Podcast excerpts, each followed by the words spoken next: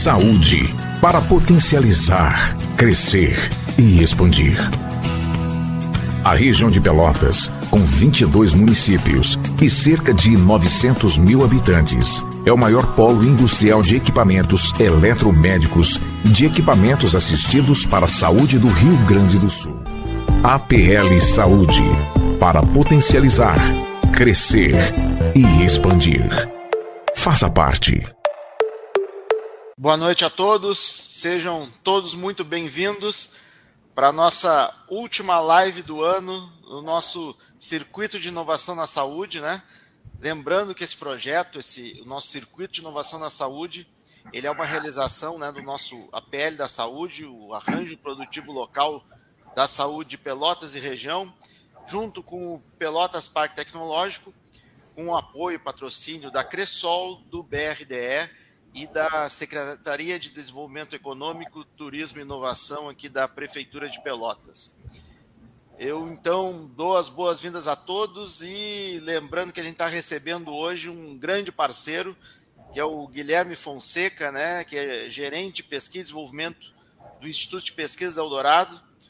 O Eldorado é talvez uma das instituições, eu posso dizer, mais relevantes para inovação no Brasil, né? E que eh, realiza um papel que hoje o Guilherme vai ter oportunidade de deixar, de, de deixar claro para todo, todo, todo, mundo que está nos ouvindo, mas é, eu posso dizer para vocês que a, a, relevância do Eldorado é, fazem com que nós tenhamos um, um, orgulho tremendo de ter uma instituição como essa no, no nosso país. É, Guilherme, eu tenho que agradecer muito por teres aceitado o convite, por teres aceitado a participação aqui conosco. Tenho certeza que nós passaremos aqui uma hora que vai passar muito rápido e vão ficar muitas questões ainda, porque o, o tema, a, o próprio Eldorado e a tua participação também né, na, na, no ecossistema de inovação nacional também é muito relevante. É, conheço o Guilherme já de, de outros projetos, né? Nos encontrávamos seguidamente aí antes de, da pandemia em feiras, congressos de inovação, especialmente setor de saúde, né, Guilherme? Exato. Então, é, já, é de uma, já é de longa data essa parceria. Mas, enfim, é, é muito mais importante que tu fales do que eu fique falando. Então, eu vou te dar o espaço, Guilherme, e a gente vai conversando ao longo da, da tua apresentação. Mais uma vez, bem-vindo e obrigado por ter aceitado o convite. Boa noite a todos que estão nos assistindo. Boa noite, Leonardo. Ah, eu que agradeço né, a oportunidade de estar aqui compartilhando com vocês a respeito desse tema tão envolvente e importante para o país, que é a inovação e principalmente o desenvolvimento do, de um ecossistema que seja engajado para que essa eh, inovação aconteça. O, APL é um, um instrumento é, fundamental para que isso aconteça, uma vez que ele cons consegue conjugar né, vários atores que vão uh, auxiliar nesse processo de inovação. Então, é, creio que vamos terminar o ano aqui discutindo um, um, tema muito envolvente, e aí, como o Leonardo falou, com certeza questões, dúvidas vão aparecendo, e, e aí a gente tenta responder algumas delas aqui, né, Leonardo? As que não derem, a gente é, responde depois, mas uh, mais uma vez aqui agradecendo em nome do Eldorado, esse espaço. Vou começar aqui falando um pouquinho do que é o Eldorado, falando um pouco do que, que vou fazer uma pequena apresentação do Eldorado e trazer um, um caso para vocês aqui de como esse ecossistema pode ser benéfico e trazer é, benefícios né, para o tratamento de pacientes, e no caso específico ali que eu vou falar com para trazer para vocês, no âmbito da pandemia, quando a gente pôde rapidamente desenvolver o equipamento em conjunto com a Braille Biomédica para atender pacientes graves de Covid. Então, vou aqui um, colocar um pouquinho, 400 milhões de projetos saber do que nós estamos é, falando. É, tendo, batendo, esse número está até um pouco desatualizado, a gente está chegando a 1.500 colaboradores, é, com cerca de 178 projetos desenvolvidos ao longo desse ano, e um deles junto com a LifeMed, que é, é uma das nossas parceiras da Anamédica. Né? Na parte de instalações, o Eldorado possui aí é, mais de 16 mil metros quadrados de instalações de laboratórios e olhando para todo o, o, cenário de lei de informática e em Brapio, o Eldorado se coloca ali como um dos maiores uh, institutos em projetos desenvolvidos. E vale ressaltar, né, que é, em, essa parte eu gosto sempre de falar, e ressaltar que nós, como somos um instituto privado, todo o recurso que nós precisamos para manter a instituição e execução operacional, ela vem dos nossos projetos que são desenvolvidos. Então, se a gente não conseguir executar os projetos com excelência e manter os clientes satisfeitos, eu não consigo ter uh, o benefício, né? ou seja, os, eles vindo comprar novos projetos e dessa forma mantendo o, o círculo virtuoso da inovação com o Instituto. A gente não tem subsídio governamental, então, como o meu diretor costuma falar, nos 200 dias letivos, uh, letivos que a gente tem né, uh, no ano, eu tenho que vender 2 milhões de projetos por dia. Se a gente até o, o meio-dia não vendeu uh, um milhão, eu tenho que trabalhar e vender um milhão, no, no 2 milhões até o final do dia, né, para a gente poder manter toda essa infraestrutura. O Eldorado está hoje situado em quatro unidades, a maior delas fica em Campinas, no Parque Tecnológico da Unicamp. O, aqui a gente fica num lugar que é bastante interessante e juntamente com outras instituições de pesquisa. Ao fundo a gente tem o Parque Tecnológico, o a Laboratório Luz Síncrona, uh, o CNPEM, que fazem várias pesquisas na área bio, biológica, e também a própria Unicamp, que tem um, um campus bastante interessante com várias áreas de atuação. Me permite um comentário, Guilherme? Fique à vontade. acho que é interessante, como eu já visitei lá, né? Para quem não conhece, aquela foto que vocês estão vendo maior ali não é o Parque Tecnológico da Unicamp, aquilo ali é só o Eldorado, né, Guilherme? Isso, esse prédio maior o prédio aqui. todo é só o Eldorado. É o Eldorado, então eu vou ver se consigo pegar um, um, um laser pointer aqui. Esse aqui é a unidade do Eldorado de Campinas, no qual a gente tem nessa unidade uh, mais de 38 laboratórios. Nós também somos um laboratório de ensaio, ensaio e teste, eu vou falar um pouquinho mais disso lá na frente. E aqui a gente está com o maior uh, conjunto né, de atividades de desenvolvimento de produto nesse, uh, nesse prédio. Mas a gente também tem outras três unidades ali em Porto Alegre, perto de vocês aí, no Tecnopuc, uh, em Manaus, que é a nossa unidade mais recente, e em Brasília sendo que desenvolvimento de produto né, na área de hardware, especialmente saúde, nós temos trabalhos em Campinas, Manaus e Brasília. Ainda Porto Alegre, a gente não, eh, na unidade em si, a gente não tem é, esse desenvolvimento, mas para os próximos anos esperamos já ter uma infraestrutura aí até mais perto de vocês para poder servir o, os projetos da, da região. Então, explicando um pouquinho como que o Eldorado se encaixa né, nesse processo de inovação. Então a gente trabalha em conjunto com os diversos atores aí, empresas uh, e outras uh, fomentadores né, de, de projetos, de modo que a gente, com a inovação aberta, a gente atue juntamente com as equipes de pesquisa e desenvolvimento das empresas, de modo que a gente faça esse, eh, essa junção do que a gente chama ali do Vale da Morte das startups, trazendo a inovação que é feita nas universidades pelos inventores independentes, que têm uma pressão orçamentária grande, ou seja, eles têm pouco orçamento para conseguir fazer isso virar produtos, e muitas vezes isso acaba né, ficando pelo caminho. E, e, aí a gente entra né, como um ator para trazer essas inovações juntamente às empresas, que aí você já tem uma outra dinâmica que é a, a pressão pelos lucros de colocar o produto no mercado.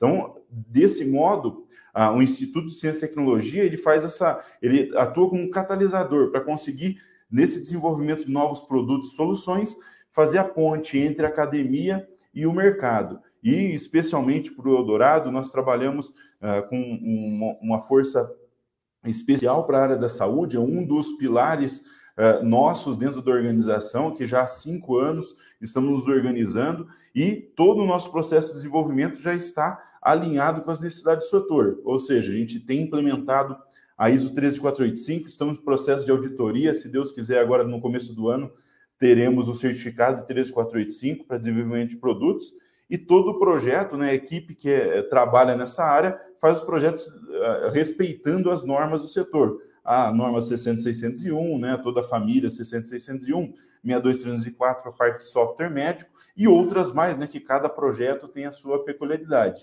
mas também uh, atuamos aí a, oferecendo linhas de fomento, né? Eu vou falar um pouquinho dessas depois, é, trazendo diversas tecnologias. Então, a gente é, entra né, como uma é, equipe adicional para sinergicamente atuar com a equipe de PD para que a gente possa, de uma forma mais rápida e agregando mais valor, sair com produtos de qualidade.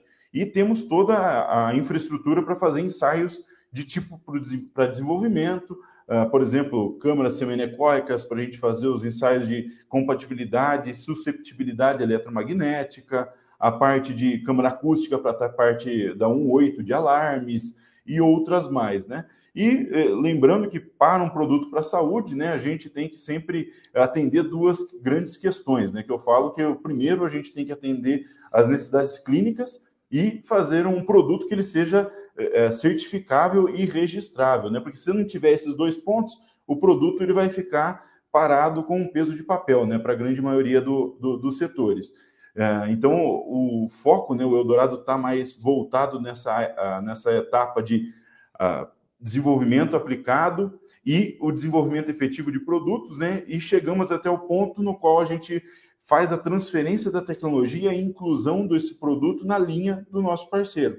Então, chegando no final, a gente faz a transferência desse conhecimento e incluindo esse produto né, dentro da linha e respeitando toda a cadeia de suprimentos que a empresa já tem, de modo que a gente consiga ser mais efetivo. Uh, hoje, né, dentro desse cenário, uh, nós temos mais de 60 pessoas trabalhando somente com desenvolvimento de produtos para a saúde no Eldorado, uh, e temos né, ao longo desse ano o desenvolvimento de em torno de 12 produtos para a saúde uh, juntamente com alguns parceiros. Né? Desses, a gente já conseguiu quatro registros Anvisa, uh, produtos que estão ou em fase já de lançamento ou que já estão sendo comercializados. Então, esses aí são resultados interessantes aí desse processo. E é importante colocar que, para nós, né, e para o ambiente de inovação, ah, os institutos de ciência e tecnologia, eles vêm como o, um, ator que ele não precisa efetivamente entrar e, por exemplo, ah, eu tenho que é, entrar e, fazer todo o desenvolvimento do produto. A gente pode atuar em partes desse desenvolvimento, de modo que a gente consiga é, realmente criar essa sinergia e cada uma das, uh, das empresas, dos atores que estão trabalhando, possam agregar um maior valor para esse produto e esse projeto está sendo desenvolvido. Além da área da saúde, né, é bom deixar aqui para para vocês, o Eldorado atua em outras áreas, na área de telecomunicações, que é fortemente a área que nós mais temos projetos, na qual a gente nasceu lá em 99, mas também atuamos no agronegócio e na área de energia e óleo e gás. Então, temos uh, projetos em todas essas áreas. Então, rapidamente colocando aqui o, da, as diversas conhecimentos né, que estão ali uh, no Eldorado à disposição das empresas. A gente tem um grupo de microeletrônica muito forte, toda a parte de uh, IoT, mobile, que foi de onde nós nascemos. Esse conhecimento está ali com mais de 800 colaboradores com conhecimentos nessa área. Uh, a parte de visão computacional, imagem, data analytics e inteligência artificial, que hoje ele está cada vez mais entrando no, nos produtos, e isso é um caminho sem volta. E a área de cloud data center também temos profissionais aí com qualificação para poder atender as necessidades dos projetos. Então, dentro das cinco grandes áreas que a gente tem de, é, de desenvolvimento, né, a, a, maior do Eldorado é as soluções em hardware e software, no qual a gente consegue, como eu falei, atuar em, nas diversas uh, etapas do desenvolvimento e também uh, com projetos mais abrangentes ou menos. A segunda linha de, de receita do Eldorado e que para nós é muito importante, a área de capacitação e treinamento. Nós temos aí um, uma pegada muito forte nessa área, com uh, trabalhos muito relevantes, com, em especial aqui trazendo o Apple Academy, que é uma academia, uma faculdade, vamos falar assim, um curso que é, foi feito, né, desenvolvido pelo Eldorado em conjunto com a Apple e hoje está em mais de 12 é, localidades do Brasil, formando pessoas uh, competentes né, para desenvolver aplicações no ambiente Apple, né, no ecossistema Apple ali de, do macOS, iOS e outras plataformas. A parte de laboratórios, uh, de laboratório de ensaios e testes, que aí a gente passa por toda a área de certificação para Anatel, eletrodomésticos e eletromédicos, e esse nosso escopo vem crescendo a cada dia. Uh, recentemente, nós também temos uma OCD, que é uma, um organismo de certificação de produtos em telecomunicações. Então, com isso, a gente consegue fechar a cadeia como um todo. E também uma área de consultoria e inovação, trabalhando ali com aqueles métodos, uh, os mais novos, né? Design Thinking, Design Sprint e, e outros mais, para auxiliar quando a empresa uh, precisa ainda desenhar, fazer o processo de ideação, também a gente consegue atuar em conjunto com elas nesse sentido. Aí, eu, colocando aqui algumas fotos dos laboratórios, né, que nada do que a gente consegue fazer na área de desenvolvimento de produtos seria feito com excelência e rapidez sem ter uma infraestrutura uh, à disposição. Então, aqui a gente tem uh, laboratórios com câmaras acústicas para fazer os ensaios, câmara full e semi-anecoica, né, a full anecoica para fazer todo a análise das componentes de, eh, de radiofrequência, né, que compõem aí antenas de produtos, módulos de Wi-Fi, Bluetooth, GPS, coisa e tal.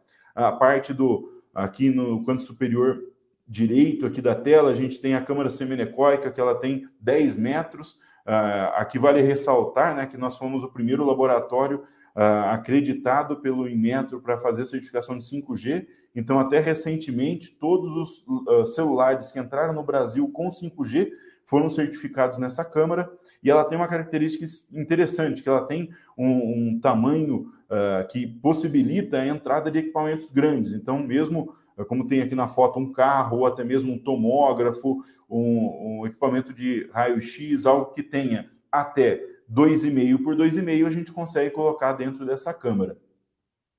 A câmera, a gente tem uma segunda câmera de 3 metros, né, que possibilitar os ensaios com mais rapidez a área de, de SAR, né, que é a, os ensaios para identificar o quanto de, ele, da onda eletromagnética acaba penetrando no corpo da pessoa, para todos os equipamentos que tem essa, esse dispositivo, a gente tem que fazer o ensaio, uh, celulares e outros mais, e o, os outros laboratórios que a gente tem aí para poder uh, fazer essa parte do desenvolvimento e também certificação de produtos.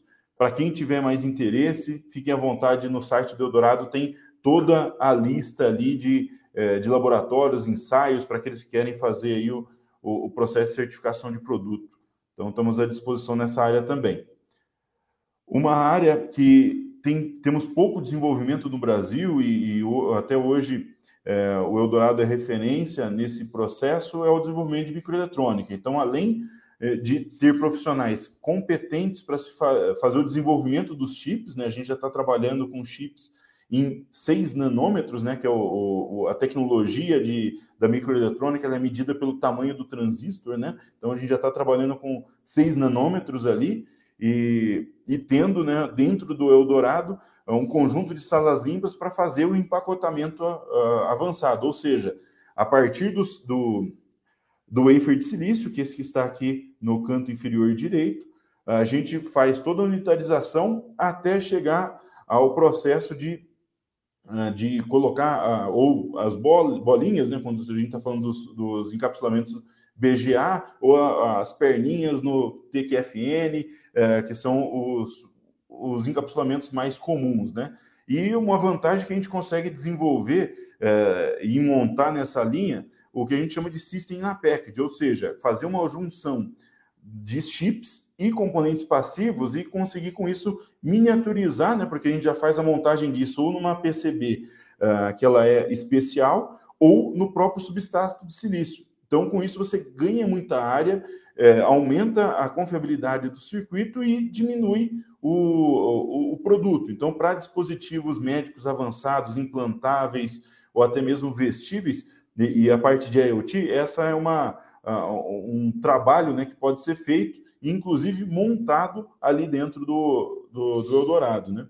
É, aqui um, um, produto que foi montado aí e que teve, tem bastante relevância uh, e está sendo utilizado na área médica para fazer o, o, os ensaios lá no Synchrotron, é um, um leitor de raio-x que de alta definição, que ele foi desenvolvido em conjunto com uma empresa de, de Campinas, que hoje ele está dentro do, da linha de luz do Synchrotron, fazendo toda a pesquisa e desenvolvimento na área lá do, uh, do acelerador de partículas. Então, Incrível. agora, passando rapidamente aqui para o nosso uh, estudo de caso, né? Falei um pouquinho só para vocês terem uma pequena noção do que é o Eldorado, para falar aqui de tudo que a gente pode fazer das possibilidades. Ia levar muito mais tempo, mas vamos focar aí para a gente sobrar um tempinho para a gente conversar. Então, aqui eu vou falar com vocês, uh, apresentar um, um, exemplo né, real que aconteceu conosco ano passado, do desenvolvimento desse produto. Uh, ele uh, tem o nome de Solis, é da Braille Biomédica, e ele é o equipamento que faz ECMO, que é a, a oxigenação extracorpórea do paciente, do modo que ele substitui o coração, o pulmão, quando esse está ou debilitado ou uh, tendo ali algum procedimento cirúrgico que necessite disso. Né? Então, o paciente acabou de fazer uma cirurgia cardíaca ou até mesmo um transplante de pulmão, ele precisa de um suporte, ele fica com esse equipamento durante alguns dias. E para o caso do Covid, quando o paciente chegava naquele estado crítico que o, o ventilador já não conseguia mais é, suprir essa demanda, né, fazer com que a saturação do oxigênio do paciente fosse é, elevada né, a níveis aceitáveis, a gente poderia colocar o, o, paciente nesse, usando esse equipamento e, com isso, dar um tempo para o pulmão dele se recuperar e voltar a funcionar. Então, isso foi possível é, num curto intervalo de tempo, que desde o primeiro é, contato que nós tivemos para esse projeto até a certificação foi um conjunto de seis meses de desenvolvimento. Uh, e só foi possível porque o Eldorado e a Braille já eram parceiros de desenvolvimento, como hoje também é, nós já somos, por exemplo, da LifeMed, e quando o diretor da Braille começou a receber uma demanda alta do, do mercado, é, buscando esse tipo de equipamento, porque haviam vários pacientes, tanto no Brasil quanto fora, necessitando desse suporte é, para vencer o Covid e ele não tinha equipamento. Então ele falou: Guilherme, nós temos que fazer alguma coisa. É, isso foi em março do ano passado, quando estava ali no, no processo de explodir o, o Covid, os lockdowns e tudo mais. Então, na hora que a gente recebeu essa ligação, por sermos uma unidade Embrapi, a gente já provocou a Embrapi ligamos diretamente para eles e falamos: ó, nós estamos com esse, essa situação, essa demanda para a pandemia, precisamos é, de um de algo diferente, né, para que a gente pudesse executar esse projeto é, de uma forma mais efetiva. Então a, Embrapi nos, uh, nos respondeu positivamente e rapidamente, uh, aumentando a participação dela no projeto de, de 33% para 50%. Com isso, a gente faz com que a tripla hélice, né, ela funcione. Então, você tem lá o, o ator uh, que tem o contato com o, o mercado, que é a Braille Biomédica, em contato com uma instituição de ciência e tecnologia uh, para desenvolver um novo produto, e essa, esse conjunto, né, acessando meios incentivos financeiros para que a gente pudesse atender isso e, a, e o mais importante, né, é, solucionar um problema de saúde pública, para que os pacientes pudessem ter é, à disposição esse equipamento. Então, uma linha do tempo rapidinho do projeto, a gente começou o projeto dia 16 de março do ano passado e, ao longo de 30 semanas, foi uma correria danada para fazermos todo o desenvolvimento uh, do produto, seguindo as normas, seguindo a questão de, eh, de segurança do paciente, porque mesmo fazendo algo rápido, a gente não pode deixar de prezar pela segurança do paciente, pois é um equipamento de suporte à vida. Então, foram feitos ensaios de usabilidade, todos os, os testes de compatibilidade eletromagnética, de segurança elétrica, testes de produto, inclusive a, a, a, mais do que a RDC 349 exigia, de modo que a gente pudesse, na 26ª semana, colocar o peticionamento do, do Solis na Anvisa.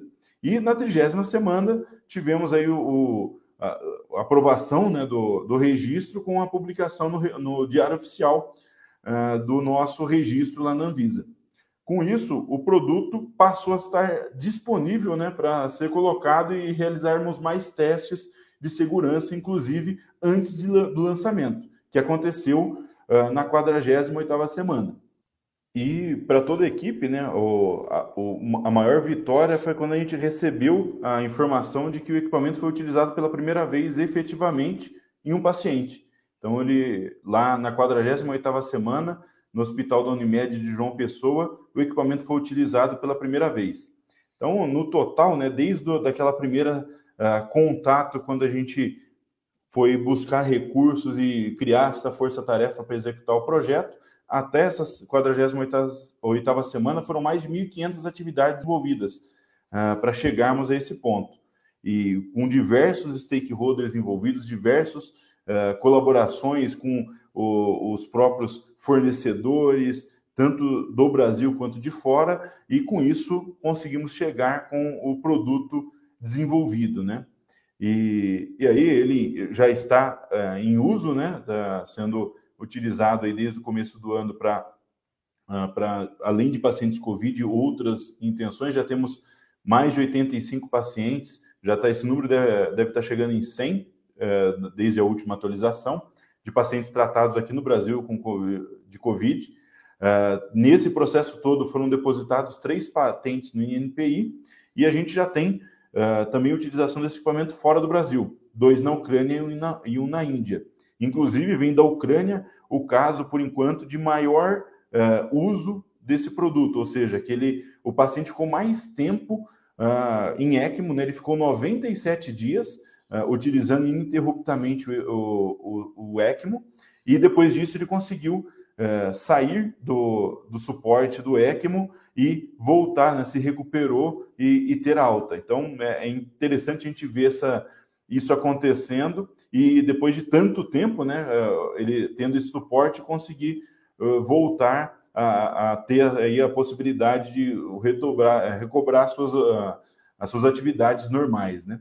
E para o, o, processo, né, que até eu gosto de colocar essa questão do quanto do, a Embrapia é importante para todo o ecossistema uh, do Brasil e que é um instrumento muito importante de, de fomento, que todo, tudo que foi desenvolvido né, e, e nesse projeto e já está em comercialização, os, os impostos disso retornam para o governo. E aí, com isso, ele consegue reaver, entre aspas, aí, o recurso que ele investiu no projeto. E a gente tem casos em alguns projetos que já estão no mercado há mais tempo, tal, que em menos de um ano, às vezes o, o governo consegue re, é, rever até três vezes do dinheiro que foi investido. Então é um, um, um item, um instrumento que é muito positivo para que a gente possa desenvolver projetos e, e, com isso atender a população. Bem, esse era o, o o que eu queria compartilhar com vocês. Agora eu vou descompartilhar aqui, depois eu coloco os dados meus novamente aqui para a gente voltar para o nosso bate-papo. Creio que agora a gente tem aqui uma, um pano de fundo né, para a gente voltar à nossa discussão. Perfeito, Guilherme. É, é fantástico. É, eu tenho certeza que o, o público todo ficou muito é, espantado, aqueles que não conheciam, obviamente, curioso com tudo que viram. Já temos perguntas aqui. O reforço, quem quiser fazer perguntas, pode fazer diretamente no chat, que a gente tem acesso. Mas é, eu digo para vocês que, como já conheço o Eldorado há mais tempo, que só indo lá e vendo a estrutura que o Eldorado tem, conversando com as pessoas, a estrutura também de, de conhecimento, de recursos humanos que, que o Eldorado tem, conheço a unidade de Porto Alegre também. E indo aí, Guilherme, a gente não, não se sente às vezes no Brasil. Né? Nós temos já, felizmente, o nosso país tem avançado nas últimas décadas, ainda temos muito chão pela frente, mas o, o Eldorado nos coloca no, no primeiro mundo da inovação, eu não tenho dúvida disso. Mas, para. Eh, e esse projeto, especificamente com, com a Braille, ele, ele nos enche de orgulho também, né? sabendo né, que, que a ECMO foi decisiva para salvar muitos pacientes durante a Covid. Né?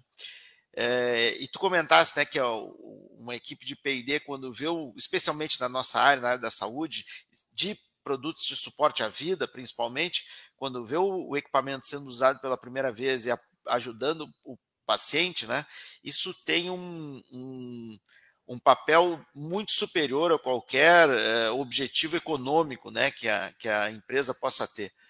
É, é, é, um pouco da. Gente, nós falávamos aqui hoje, conversávamos né, com o Eloy, eu acho que deve estar vendo aí, o Eloy, nosso diretor, nós falávamos né, sobre o capitalismo consciente, né, e, e, e, o que nos dá uma grande satisfação de, de atuar na área da saúde e a possibilidade justamente de, além de ter um desenvolvimento, de contribuir, de ter um desenvolvimento econômico, também contribuir, sobretudo, com o suporte à vida, o auxílio à, à saúde dos pacientes. Né? Mas eu ia te perguntar o seguinte: é, quando nós falamos em contratar o Eldorado para fazer um projeto, né? independente de, de ser um projeto Embrap ou não, né? como que se dá isso? O Eldorado ele tem uma estrutura própria, né? Eu queria que tu falasse um pouco sobre a estrutura própria de projeto. Então, ou seja, quando a gente contrata o Eldorado, se o projeto requer software, hardware eletrônico, enfim, o Eldorado vai prover profissionais especializados nessas competências né, para fazer o projeto. É isso mesmo? Isso. O, o processo ele se dá, né, a gente fala que nós fazemos uma venda consultiva, porque eh, a gente, cada projeto tem a sua característica, cada cliente tem uma forma de trabalho, então isso tem que ser realmente feito caso a caso e, e bastante conversado, porque é, esse processo ele tem que estar tá alinhado em, entre as partes para que a gente possa ser mais assertivo, porque é, como eu costumo falar, se a gente tiver tempo infinito e dinheiro infinito, a gente faz qualquer coisa. Entretanto, nesse mundo que a gente vive, a gente tem ah, as restrições e dentro dessas restrições nós temos que uh, trabalhar, né? E aí, em cada situação, né, nossa equipe comercial uh, vai identificando né, quais são as necessidades, desenhando o escopo. A gente foi trabalhando também nesses, ao longo desses anos uh, em desenvolvendo uma metodologia, até no caso da saúde, a gente tem hoje um, um, um questionário que a gente vai aplicando ao longo das primeiras conversas, já para identificar pontos que muitas vezes as empresas, talvez por algum desconhecimento, até mesmo por estar entrando no novo mercado, elas não têm essa, é, esse conhecimento, então a gente já é, aborda isso logo de início, principalmente a questão regulatória, que é algo que é decisivo. Se você começar o projeto com a visão regulatória errada, você pode ter que é, ter um gasto muito grande né, para poder voltar ele nos trilhos. E a partir do momento que você começa a ter esse desenho do que é o escopo, a gente traz é, é, de, eh, de acordo com esse escopo, os profissionais que vão ser o, o, os chaves de cada uma das áreas, ou seja, desenvolvimento de hardware, firmware, inteligência artificial, aplicações uh, mobile uh, ou até mesmo web, para justamente a gente entender e aí fazer um, um detalhamento um pouquinho melhor desse escopo para chegar numa proposta. Aí nessa proposta, como você mesmo falou, a gente pode utilizar ou não uh, algum instrumento de fomento, massivamente né, para a área da saúde.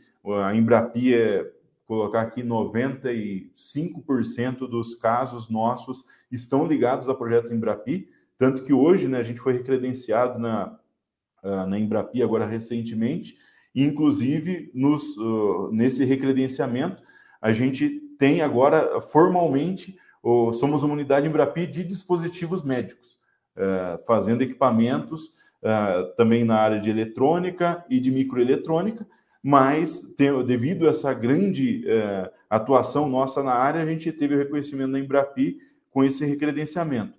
Então, com isso, a gente faz usando esses recursos, que pode ser mais de uma fonte, uh, pode, podemos ter Embrapi, lei de informática, ou às vezes lei do bem, PADIS é mais difícil para a parte de microeletrônica, mas a gente utiliza esses instrumentos de modo que a gente é, consiga viabilizar o projeto.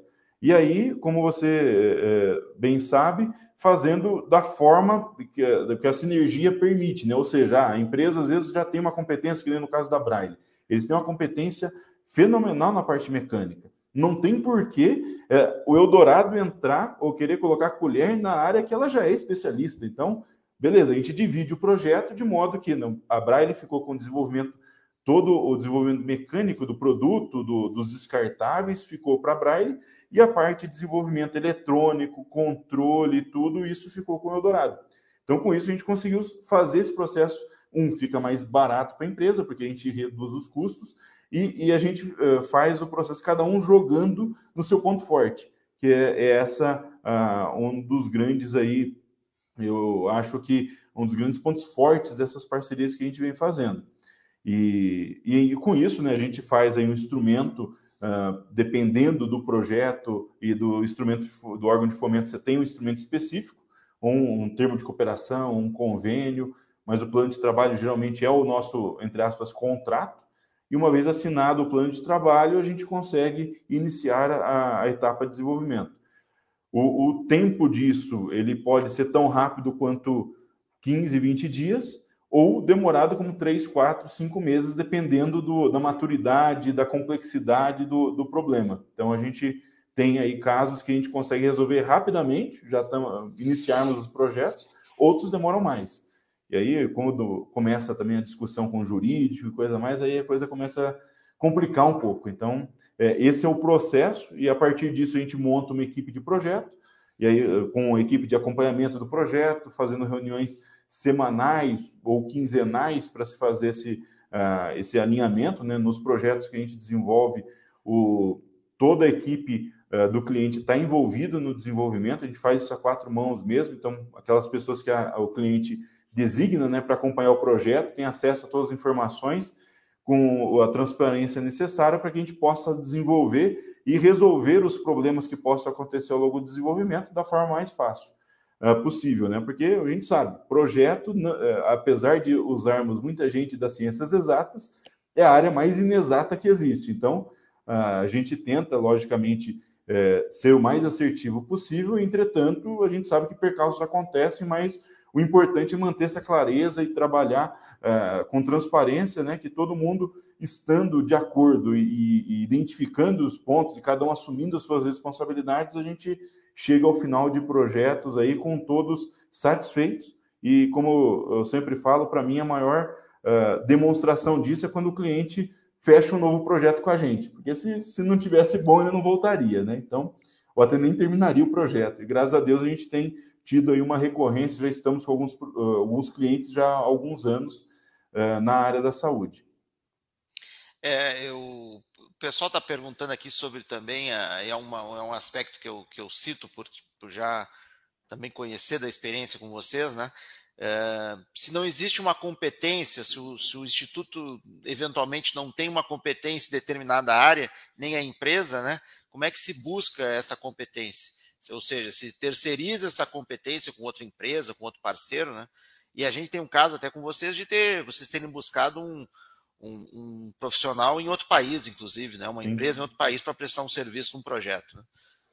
Sim, é, como eu falei, o, o, todo esse processo ele é feito de acordo com a necessidade e o Eldorado a gente é bem transparente. O que a gente sabe, a gente vai falar que sabe, o que a gente não sabe, nós vamos deixar claro, ó, isso aqui nós vamos aprender juntos, vamos desenvolver em conjunto aqui, que é uma, uma tecnologia nova ou é algo que nunca foi desenvolvido ainda. Então, tem, é, deixamos sempre aberta essa informação e, ah, não, temos já a necessidade de trazer um, um terceiro que já tem essa competência para fazer um estudo clínico, por exemplo, que é algo que a gente muitas vezes tem que se fazer, um estudo em modelo animal ou até mesmo uma validação clínica, e isso a gente vai trabalhar com parceiros.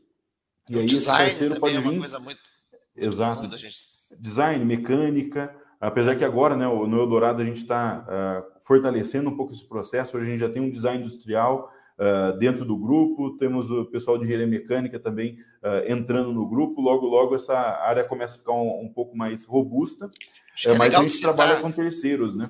É legal citar também que tu, vocês é, é, construíram também a área de validação e testes, né? Dentro do específico para a área da saúde, né, com, uma, com pessoas uh, da área também, né? É, no, no processo, né, de, até para implementar 13485 e vendo né, ao longo dos, pro, dos projetos que a gente vem desenvolvendo as lições aprendidas que a gente tem, pontos de melhoria, a gente foi identificando uh, estratégias né, que deviam ser melhor implementadas. Uma delas é a área de testes e validação, justamente para que a gente possa uh, ter mais assertividade e também né, no, no processo aí de entrega e, e de é, validação com o cliente, a hora que você passa né, do processo de verificação, que é aquele processo interno, para validação, quando você vai trabalhar com uma equipe externa, a gente tem uma metodologia para se transferir esse produto para o teste, tem uma metodologia para receber os bugs e, e melhoria, pontos de, de melhoria que são destinados, e isso ser tratado, né, identificado novamente pela equipe interna e depois passado para a equipe de desenvolvimento. Então, essa toda a cadeia de desenvolvimento, né, a gente vem já em, ao longo de um ano e meio trabalhando nesse, nessa melhoria na organização é, desse processo, justamente para atender da melhor forma o, o que a, a, área da saúde exige. Então, hoje a gente já começa o projeto definindo, ó, quem que vai ser o, o especialista médico ou o especialista clínico que vai direcionar o projeto. Vamos, quem vai é, olhar para gerenciamento de risco? O 14971 tem que estar desde o início ali nas nossas discussões. Controle de requisitos, implementando ferramentas de software e metodologias para fazer toda a rastreabilidade de requisitos. Então, uh, tudo que a gente uh, consegue né, uh, ter aí de melhorias, aprendendo com os clientes e também buscando novas, ah, novos conhecimentos, como a gente participou há um tempo atrás um processo de, de capacitação junto à Vária e o Ministério da Saúde para justamente identificar esses sistemas críticos, como a gente possa implementar isso de melhor forma, da melhor forma possível. E isso tudo a gente vai agregando no processo e como eu, eu sempre falo isso muito para o nosso grupo, a gente tem que é, ser, ter a percepção que nós estamos entrando na engenharia da, do cliente e a gente tem que estar tá lá de braços abertos para conseguir agregar valor. Porque se a gente não agregar valor, é, isso não é, não é interessante, não vai ser bom para nenhum dos lados. Eu, eu, não quero ser que a nossa equipe né, seja percebida como simplesmente um prestador de serviço. Não, a gente está ali para justamente é, agregar valor, o que a gente puder ensinar, a gente vai ensinar, o que a gente puder aprender, nós vamos aprender para melhorar os métodos, de modo que essa melhoria contínua sempre venha a, a trazer produtos que vão ser mais confiáveis, que a gente possa desenvolver mais rapidamente e também né, nesse processo de desenvolver mais rapidamente, nós estamos atuando né, com frameworks que a gente vem da experiência do desenvolvimento dos projetos, uh, criando frameworks tanto de, de, de, de, software, né, ou seja, uh, já definindo uh, algumas bibliotecas específicas, drivers, sistemas de alarme, coisas que já vêm, né, já podem ser aí deixados no nosso, na nossa biblioteca para quando vem um projeto, desde que acordado com o cliente, a gente pode, possa utilizar e isso vem acelerar o processo de desenvolvimento e também assertividade, porque você já vai partindo de algo que já foi testado uma vez, já foi desenvolvido, já foi validado, então você começa a criar essa robustez, né? E, e como até em outros segmentos que a gente atua, né, que é, na área de, de telecom e principalmente de celulares, é, só assim a gente consegue disputar com a China efetivamente no desenvolvimento. Porque lá eles já estão há anos trabalhando e já tem soluções dentro da gaveta ali prontinhas. Você pede, o cara já tem ali, ele vai fazer, logicamente, as atualizações, mas já está pronto. Se a gente não fizer uma estratégia parecida para a gente ter essa densidade, a gente nunca vai conseguir ter a mesma velocidade, a gente sempre vai estar tá atrás, né? Então, esse processo é, é, é ele é importante e, e, até quando a gente atua com empresas que é, estão desenvolvendo pela primeira vez o produto, ou até mesmo startups que a gente acaba atuando ali como na, em mentoria tecnológica, tudo, a gente tenta passar essas boas práticas e entregar esses frameworks para que possam ah, auxiliar, né? E, e, e, com isso a gente ter um, uma maior assertividade no desenvolvimento. E, e, aí, Leonardo, como você comentou da questão do, do, ecossistema, né? E aí até trazendo o APL para esse como um ponto central para isso, quando você identifica todos uh, os pontos assim, de necessidades dentro de, uma, de um segmento, fica depois muito mais fácil para você chegar no desenvolvimento. Porque, logicamente, tem desafios novos que vão aparecer a cada dia. Entretanto, os principais você já vai estar mapeado e com uh, uma, um nível de confiança muito bom. Você já vai trabalhar ali com o cara que já faz a placa, que ele vai montar para você é, com uma certa assertividade, ele já sabe como fazer os testes de entregar isso de forma efetiva. E assim a gente vai criando esse círculo virtuoso, que todo mundo vai crescendo, se fortalecendo e a indústria nacional tendo maior uh, densidade tecnológica, né? E, e, também conhecimento, que é os pontos que a gente tem que sempre buscar para que tenhamos aí o desenvolvimento mais robusto, né, sendo feito aqui no Brasil.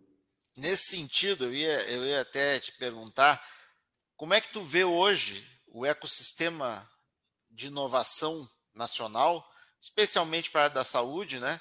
Considerando, né, quando eu falo né, no, ecossistema de inovação, nós estamos falando lá desde a pesquisa, estrutura de laboratórios, regulatório, né, desenvolvimento, até a própria, o próprio nosso próprio parque industrial né, nacional, que, que nós sabemos que o nosso o déficit da balança comercial da área da saúde, da indústria da saúde, ainda é, é bastante elevado. Né? É, aqui a gente, eh, pelo nosso uh, contato e estudo, né, a gente vê que temos partes que a gente avançou bastante, que nos permite uh, já estar aí para a par com outros países do mundo. Uh, eu falo disso na parte de desenvolvimento tecnológico, das soluções que são concebidas.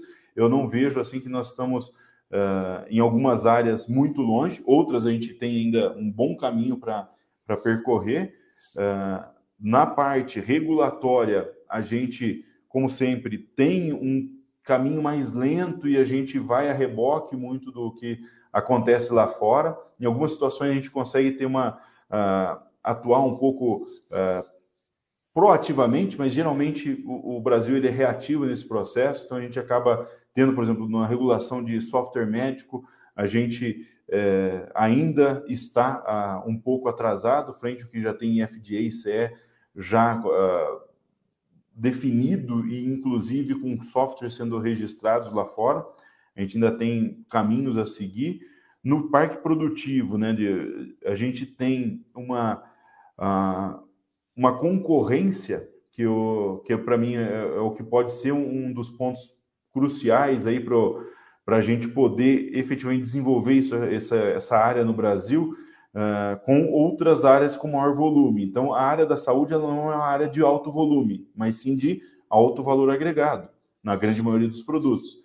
Uh, e muitas vezes, para as montadoras, quando a gente vai falar de PCB, montadora, eles uh, gostam de falar de milhares de unidades, né? ou dezenas de milhares, e não são todos os produtos que estão nessa linha. Então, uh, aí a gente sente uma certa dificuldade de conseguir parceiros locais que quando a gente vai é, tentar aí, fazer uma, uma otimização de custo tal, a gente conseguir bater parceiros internacionais como os chineses.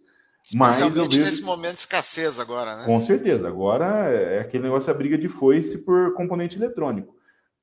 Então a gente vê que em algumas áreas a gente tem mais desafios, outros têm menos, mas ah, o, o importante é que cada elo da cadeia é, tenha uh, essa visão de que ele tem que se adequar e tem, entender como ele pode né, ter esse propósito de entrar nessa cadeia e realmente é, vir agregar. Então, quando a gente consegue, por meio de uma PL, ter todo mundo na mesma sala, olhando para o mesmo objetivo, para o mesmo propósito, isso facilita muito essa questão. Porque você vai trazer uma montadora, ele vai ter que estar sensível a essa questão de volume se ele for entrar num APL e falar, não, vou fazer parte do APL para fazer esse ecossistema crescer. Então não adianta ele querer vir aqui, entrar no, no, no APL e falar, não, eu só vou, meu pedido mínimo é mil unidades. Aí você acaba quebrando o, a sinergia, né? E, e, tem coisas que não tem jeito, a gente tem que identificar onde a gente estrategicamente vai ter que fazer as coisas internamente e onde a gente vai buscar as parcerias externas. Então, tem coisas que ainda, até por questão de infraestrutura e tudo mais, nós não vamos conseguir, por exemplo, de micro, essa parte de chips e, e semicondutores, a gente não consegue falar, não, a partir do mês que vem a gente vai ter só componente local aqui no Brasil. A gente não tem essa infraestrutura ainda, a gente tem um investimento alto e longo pra, de longo prazo para isso acontecer. Então a gente tem que ir, ir se modelando, mas juntos a gente vai conseguir ter mais força para isso, isso acontecer. E trocando uh, o que a gente fala, a famosa figurinhas, fazendo a cooperação efetiva, de modo que até, entre aspas, concorrentes possam conversar de forma amigável em formas de resolver problemas de, do, da cadeia de suprimentos, ou até mesmo tecnológicos, que possam viabilizar uh, novos produtos. Então, rapidamente, nesse sentido, até órgãos como de fomento eh, estão disponibilizando até recurso para cooperação entre empresas para ser uh, o que a gente chama dos TRLs mais baixos, de um, dois, que são essas tecnologias novas, né? Mas para isso tem que ter conversa, tem que ter bastante é, sinergia e, e, e, coração aberto de todas as empresas. Excelente, Guilherme. Uma, uma pergunta mais específica aqui. O pessoal está é, perguntando se uh, o Eldorado faz certificação Anatel. Como é que se dá esse processo? O Eldorado faz os ensaios, ele como OCD, ele emite certificado, como é que se dá isso? Sim, na parte Anatel, né, a gente tem a, o organismo certificador que você pode é, entrar em contato para a gente ser o responsável por cuidar de toda a certificação do produto. E temos o laboratório que emite os relatórios, né, é, os certificados ali efetivos que o produto atende às normas. Então, no caso de produtos uh, Anatel, a gente consegue emitir o, o, o processo todo. Para produtos para saúde, a gente não é uma OCP, né, um organismo certificador de produto.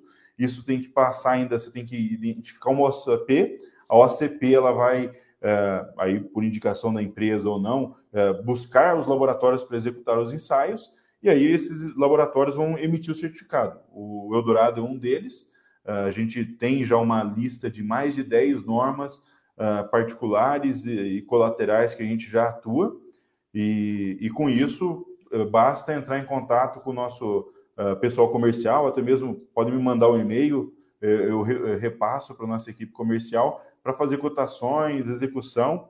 É uma área que no Eldorado a gente trabalha como lá é como com a fábrica, que é 24 por 7, três turnos, e os laboratórios estão sempre uh, ali executando os ensaios.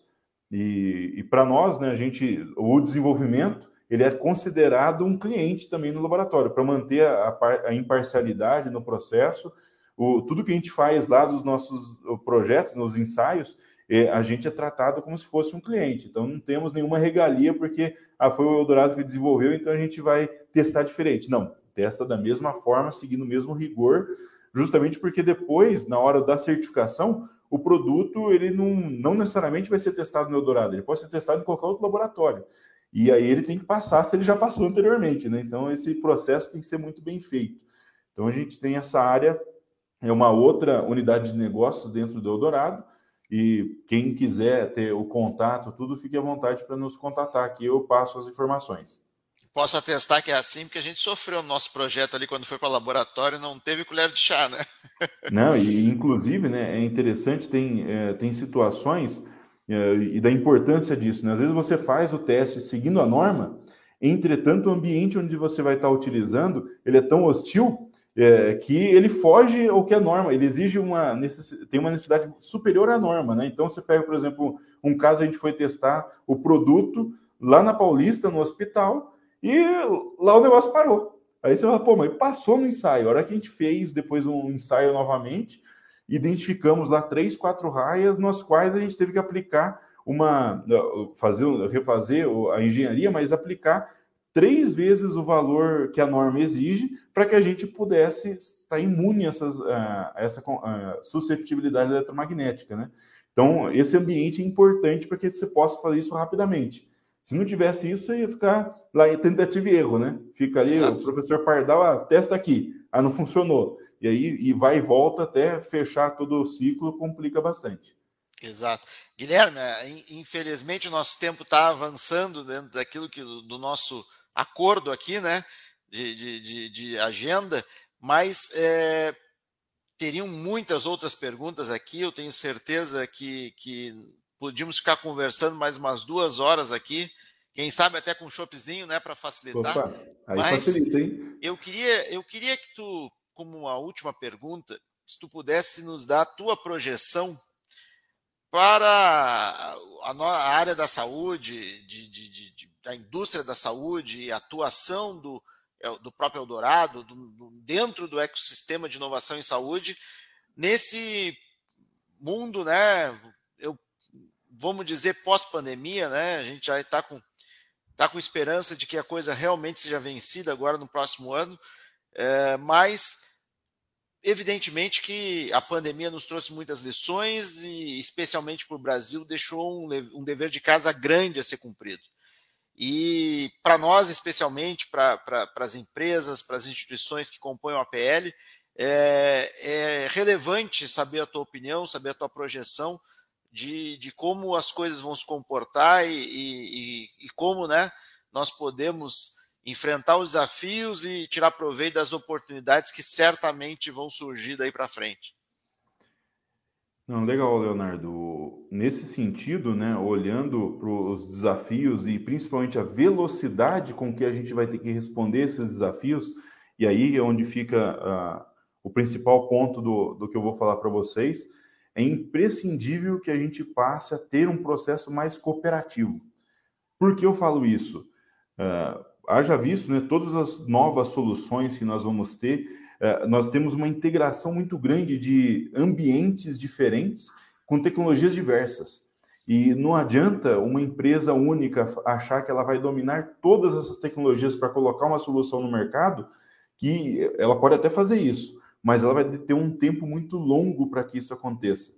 Então, o, o, grande desafio é a gente conseguir encontrar esse balanço de como cooperar para que a gente possa trazer né, soluções robustas que vão estar tá aí é, atuando tanto no ambiente intra-hospitalar, extra-hospitalar, na nuvem, na casa do paciente, e, e aí incluindo inteligência artificial, robôs e tudo mais. E, e para cada segmento, né, para cada área de atuação, tem que ser feito o, realmente uma avaliação. É onde que vão estar nessas fronteiras. O que a, a gente vai ter que dominar, ou qual que vai ser a cadeia de valor que eu tenho que eh, me, me incluir para eu continuar sendo relevante enquanto empresa nos próximos 5 e 10 anos. E, e, nessa cadeia, você não vai estar sozinho.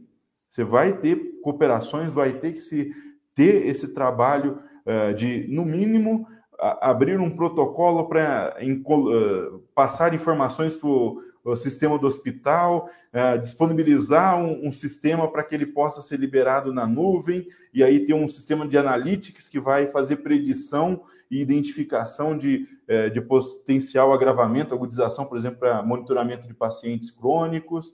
Então, a gente vai ter vários ecossistemas sendo criados para atender essas necessidades. Hoje a gente já vê nessa descentralização uh, já criando forma, né? A telemedicina, o atendimento extra-hospitalar sendo uma necessidade. E o Brasil, com a sua dimensão continental, a gente tem desafios piores, né? Que você pega uma pessoa, por exemplo, lá no, no interior do Amazonas, para ele ter acesso a uma rede de saúde, às vezes ele tem que viajar dias de barco para conseguir ter um atendimento.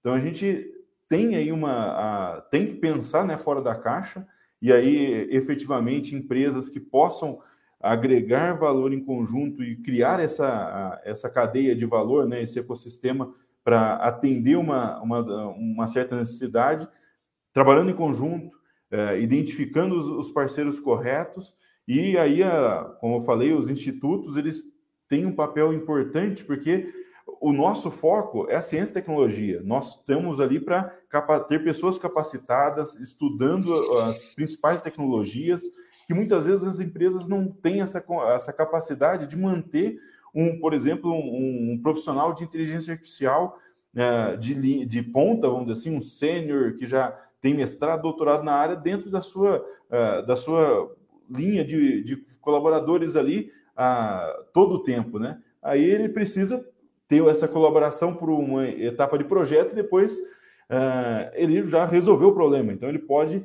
abrir mão desse profissional que vai estar dentro do instituto e continuar a vida dele, né? Então, com isso, a gente cria essas sinergias e até mesmo uh, olhando para o negócio efetivo que cada empresa vai estar inserida e o seu valor ali nesse, nesse negócio, uh, designar efetivo. Qual que vai ser minha vantagem competitiva? O que, que eu vou fazer bem e quem mais eu tenho que trazer junto comigo para eu entregar mais valor, seja para o hospital, seja para o paciente, seja para o médico, e com isso a gente é, vencer essas barreiras.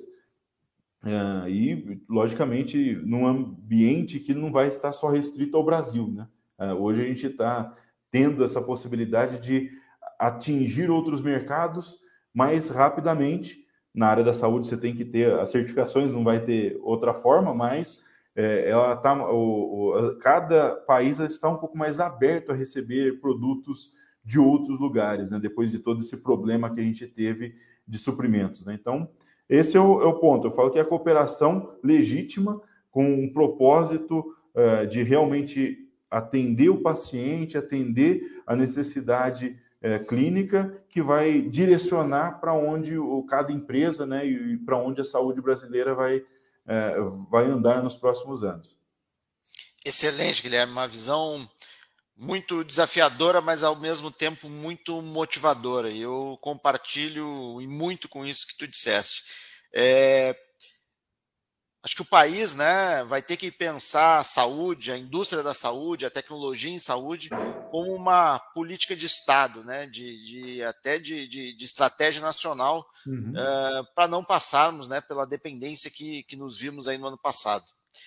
Mas eu vou aproveitar, deixa para abrir para tuas considerações finais. Infelizmente, o nosso tempo se esgotou, mas uh, tu falaste na, que a cooperação vai ser chave para esse processo daí para frente, e eu queria te deixar assim uma provocação, né, de como o Eldorado, né, pode auxiliar, colaborar e, e, e ajudar a alavancar também os projetos, as iniciativas do, do nosso APL, das empresas do APL aqui da região, do nosso parque tecnológico, né? E, e, e de que forma né, a gente pode trabalhar junto daí para frente.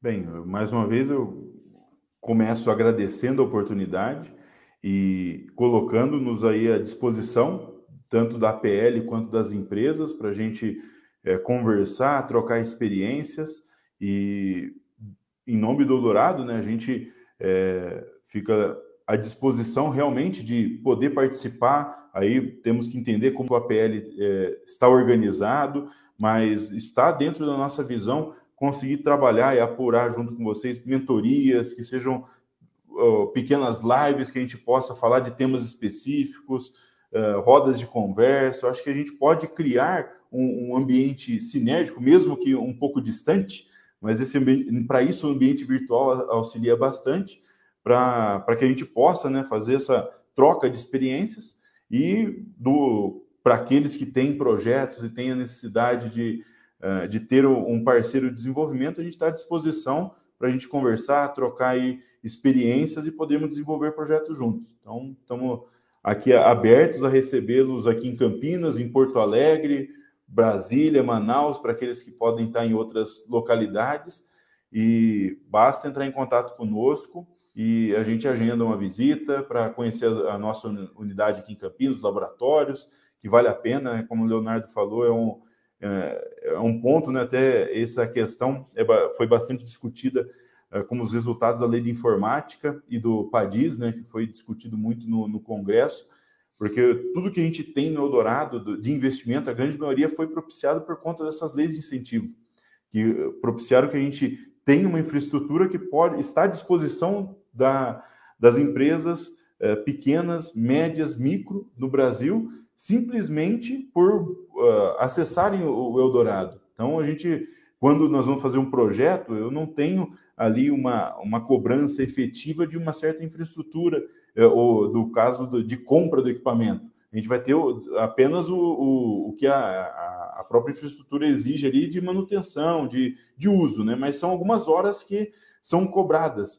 Quando, para se montar, por exemplo, uma sala limpa de semicondutores, são milhões de dólares que foram investidos lá, e isso hoje está à disposição para que a gente possa uh, ter aí os desafios né, do, dos inventores brasileiros, e com isso a gente criar projetos e produtos né, que possam uh, usar, né, fazer uso dessas, uh, dessas tecnologias. A gente está à disposição, aí o que a forma né, como o APL está organizado e estamos à disposição para participar dessas uh, eventuais aí, uh, palestras, círculos. Aí, Leonardo, você fica à vontade para nos contatar, se, uh, se já é de casa, a gente tem esse, esse canal aberto para a gente uh, poder falar e estar tá próximo de vocês. É, eu posso atestar, né, Guilherme, que toda essa estrutura e até os projetos, né, a execução dos projetos, é, isso está disponível especialmente com fazendo uso dos instrumentos de fomento, né, Embrap, lei de informática, enfim, para qualquer porte de empresa, né? Então não precisa pensar assim, ah, isso aí não é só para uma empresa maior que tem as que, que, que faz, jus, faz jus a um projeto com o Eldorado. Não, vocês podem fazer projeto até para startup, pelo que eu sei. Né? Sim, sim. É, e tem, inclusive, alguns instrumentos uh, para esse tipo de projeto. Uh, o que, infelizmente, né, uma das coisas que uh, muitas vezes o pessoal pergunta, ah, mas o Eldorado faz, uh, vocês têm uma aceleradora, vocês têm uma incubadora? Eu falei, não, infelizmente não. O que a gente pode é realmente participar e a gente já auxiliou muitas in, empresas conversando, passando um pouco da experiência e, infelizmente, como falei, né, no, no final do dia a gente tem que é, executar lá os 2 milhões do, de projetos, senão a gente não paga toda a, infraestrutura e o pessoal. Então a gente não tem, é, infelizmente, recursos uh, à disposição para fazer o fomento próprio, né? o Eldorado fomentar. Mas nós estamos aqui para buscar é, esses fomentos, se forem necessários, e a partir daí executar os projetos. Muito bom, Guilherme. Olha, não, não, a gente, como eu disse, a gente podia ficar muito tempo aqui ainda falando, mas a, a agenda é curta e eu me comprometo já com todo mundo que está assistindo, com a região aqui, de uma próxima vinda do Guilherme a Pelotas, a gente organizar em um evento presencial que tenho certeza que também vai ser muito proveitoso para todo mundo. Guilherme, mais uma vez, obrigado. Obrigado ao Instituto de Pesquisa Eldorado por ter né, é, compartilhado conosco todo esse conhecimento, toda essa experiência né, e, e essa visão motivadora que tu traz sempre. Né? Eu acho que a região toda, todos os os parceiros aqui viram que o Eldorado também pode ser um parceiro e é um, um, um grande parceiro para alavancar os projetos, alavancar as nossas iniciativas. Só tenho, de novo, a agradecer por, mais uma vez, a, a parceria que tu sempre demonstraste. Uh, eu tenho que agradecer aqui também a, aos nossos patrocinadores, apoiadores, ao BRDE, à Cressol e à Secretaria de Desenvolvimento Econômico, Turismo e Inovação aqui da Prefeitura de Pelotas, que nos apoiaram ao longo de todo esse circuito. Gostaria de fazer um agradecimento especial à Rosane, diretora do Pelotas Parque Tecnológico, que foi a, a grande empreendedora de todo esse projeto do Circuito de Inovação, a Larissa da Bravo Agência, que, que organizou todo, todas as lives e, e cuidou para que tudo sempre funcionasse da melhor maneira possível, né? E agradecer, sobretudo, a todos os nossos uh, companheiros, colegas, amigos aí que nos assistem a cada live. Depois, quem não pode assistir ao vivo, depois tem assistido uh, nas, nas, plataformas. Tem, a gente tem tido uma, uma excelente média de, de, de, visualizações depois do evento. Lembro que a, essa live também, exemplo das outras, também vai estar disponível no YouTube, no Facebook do Pelotas Parque Tecnológico, do APL da Saúde, e também daqui uns dias no nosso podcast Inovação na Saúde, que a cada, ao final de cada live também em, em seguida ele é disponibilizado.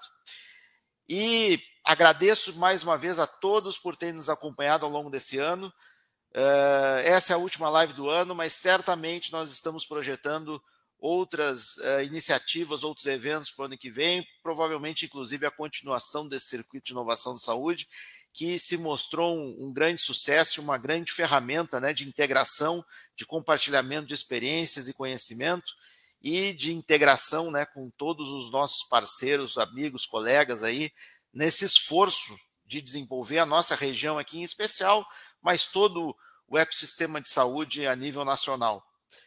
Eu agradeço a todos, aproveito para desejar um Feliz Natal e próspero e, e muito uh, motivador ano novo para todos nós.